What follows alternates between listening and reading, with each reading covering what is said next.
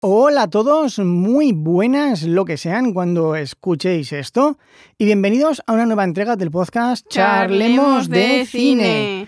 Yo soy Daniel, Yo soy Fenrir. entonces yo soy Loki. Técnicamente, si nos ponemos ahora mitológicos, eres Loki.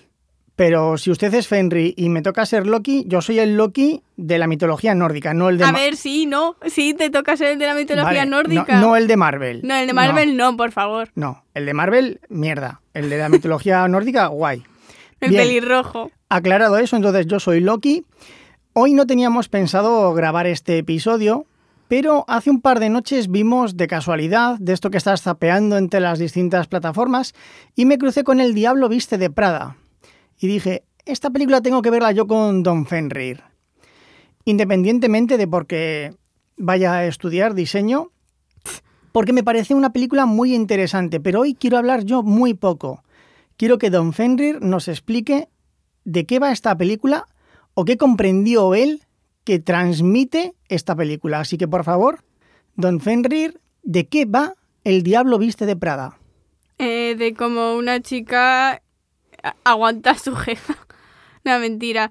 De- No, no, como resumen está bien. A ver si también se podría ser porque la chica está trabajando todo el rato, no, no tiene fiesta, no sé ni cómo puede dormir por las noches. Pero sí, eh, técnicamente sí que sería como una chica intenta satisfacer al 100% a su jefa. Y ahora vayamos con los matices.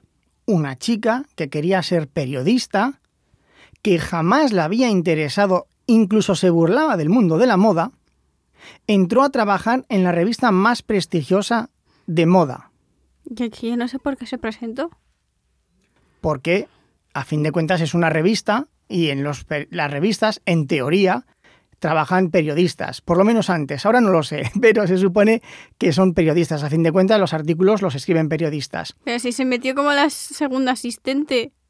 Bien, Bueno, sí, lo dijo ella al principio, que era para cuando fuese la primera asistente dejarlo y poderse meter en cualquiera. correcto, porque era una revista muy prestigiosa. Muy famosa. y trabajar en una revista muy prestigiosa siempre te abre las puertas. Se supone que ella entró por hacer contactos. ¿Ella en algún momento le dio a usted la sensación de que hiciese trabajo de periodismo? No. Pero ni una. Mm, Es lo que me imaginaba. ¿Por qué? ¿Por qué no le dio a usted la impresión de que hacía trabajo de periodista? Porque no lo utiliza en ningún momento.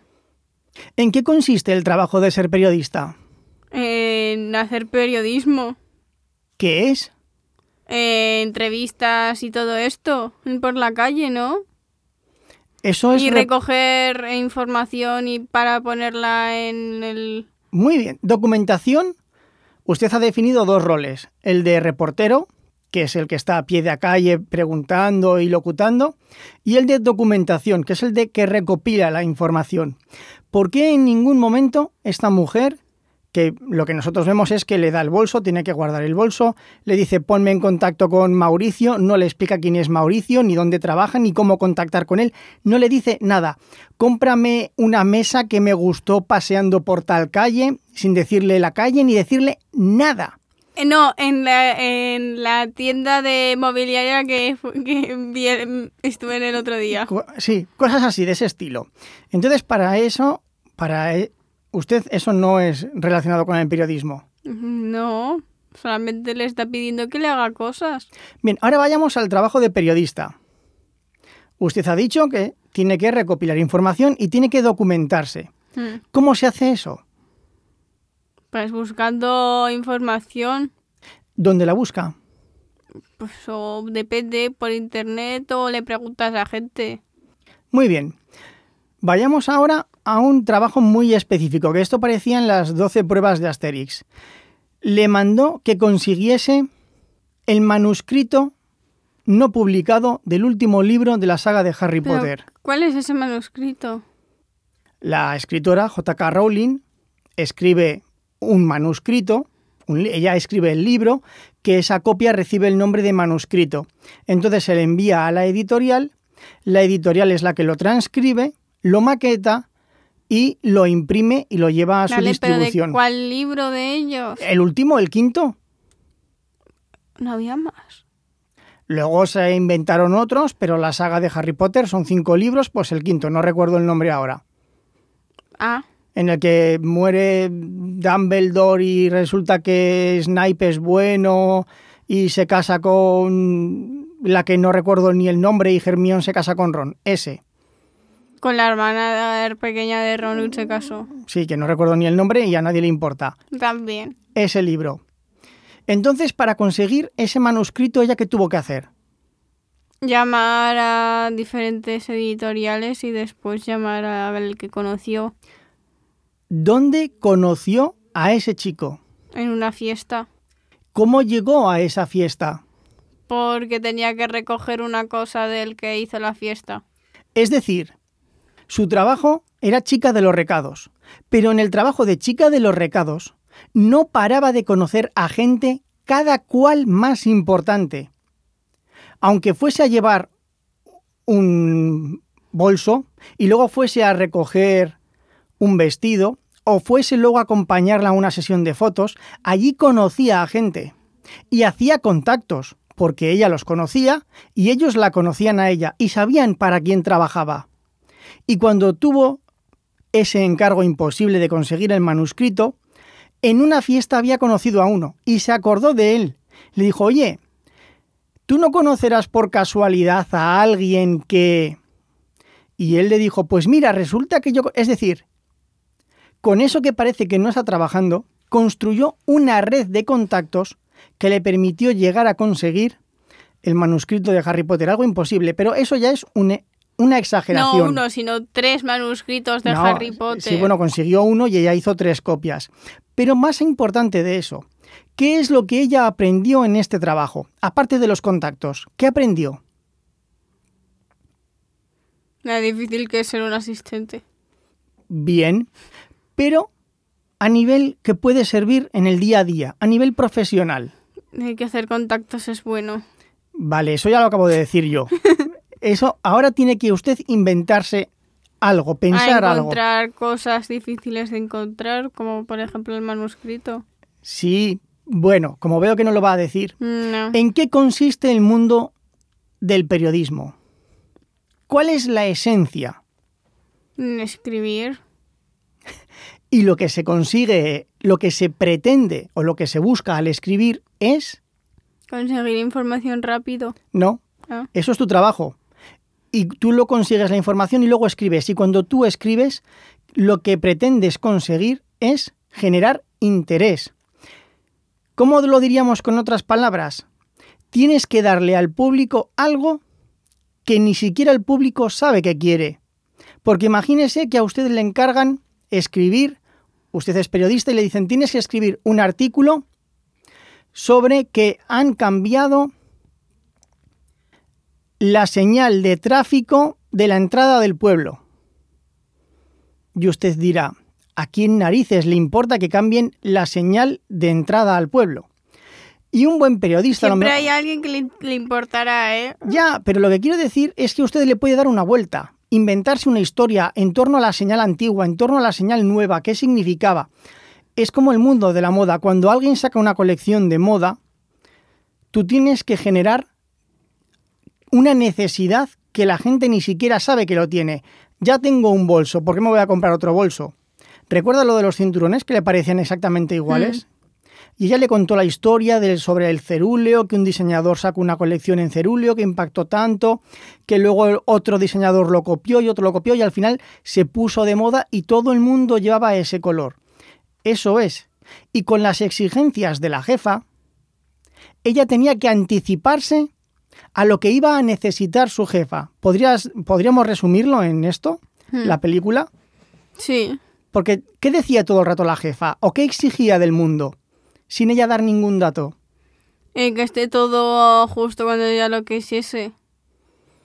Pero ella consideraba... Eh, quería tener como, por ejemplo, creo que era un bistec Sí. en 15 minutos. Y luego, como ya era tarde, ya no lo quería. No, y luego pues dijo, ¿por qué traes esto? Ahora quiero un Porque café. ella no lo quería. Exacto, y tuvo que irse al Starbucks. Claro. Gastar 10 euros en café es su pasión. Entonces, podríamos decir que el trabajo, de, ¿en qué consistía el trabajo de, de la jefa, que era Meryl Streep? Pedazo de actriz, por cierto. Sí, me encanta, la verdad, me encantó la actriz, ¿eh? Es que es me muy gusta buena. mucho el- también el personaje. Fíjese que todo el peso de la película recae más sobre Meryl Streep, que es la jefa, que sobre la propia protagonista. Sí. Y también es mucho más interesante la jefa. Exacto. ¿En qué consistía el trabajo de la jefa? Eh, pues en hacernos, hacernos rabiar, creo. Por como le ponían como una persona tan arrogante y después hasta... que- Es como lo típico de los villanos Disney. Que es que te hacen, inten- intentan que lo odies hasta que te das cuenta de que ellos también no, no. pasan por algo. Pero su trabajo en la vida real, en la vida real, Eh, mandar a todos y elegir, elegir eh, lo que salía en la revista, elegir los vestidos, Exacto. elegir todo. ¿Y qué pasaba? ¿Qué responsabilidad conllevaba ese puesto? Ella tenía que decidir qué diseñador elegía para sacarlo en su revista. ¿Qué responsabilidad acarreaba eso? Pues mucha, la verdad. Toda porque si elegía a uno malo o a uno que no le interesaba a nadie, o uno que hacía sus diseños fatal, iba a terminar mal la revista porque si es un bueno, es una revista tan que lo ve todo el mundo, tan tan, prestigiosa. prestigiosa, eh, pues a la mínima se puede caer. Muy bien, perfecta descripción. Y ahora vayamos, traduzcamos esa responsabilidad en palabras. Ella tiene que adivinar, sin que nadie se lo diga, qué le va a gustar a la gente de a pie.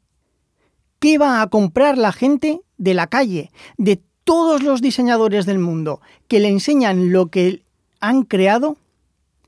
Ella es la que, sin tener más datos, imaginar lo que iba a poder gustarle a la gente, qué iba a ir la gente a la calle a comprarlo. Entonces digamos que ella, esa exigencia que tenía sobre sus hombros, es lo que le exigía a los suyos. Dice, yo no sé lo que le va a gustar a la gente, tengo que imaginarlo. Entonces tú, que trabajas para mí, tienes que imaginar lo que yo voy a necesitar. Si a mí nadie me da pistas, nadie me dice lo que quiere, ¿por qué yo voy a ser menos y te voy a decir a ti con pelos sin señales lo que quieres? Ella exigía para los demás lo que todos le exigían a ella sin decirlo.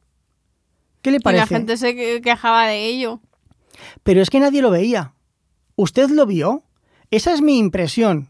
Yo, lógicamente, no he hablado ni con el guionista ni con el director. Como ni- que no, a ver, ni con la actriz. pásame el móvil. Es la impresión que a mí me ha dado. A mí también, la verdad, porque, a ver, es su puesto. Y la gente no se da cuenta de todo. Ellos piensan que está ahí, manda y ya está. Creo que la gente se piensa que mira tres papeles de... No, este no. Claro, porque Pero es que revistas de moda habrá muchas. millones. Y periodistas de moda también. También el, el triple. Claro, entonces, ¿por qué es ella la diosa? Porque ella es la que ha podido coger todos los diseños y todo y que le ha encantado a la gente. Porque habrá revistas que saquen una edición y que a nadie le guste y diga, pues como que no. Y eso, aunque la gente no lo vea, pierde muchísima fana- ma- fama solamente por ello. Y eso es lo que vemos. Y ahora, lo que no vemos. ¿Qué ocurrió al final de la película? ¿Qué le intentaron hacer a ella? ¿Mm?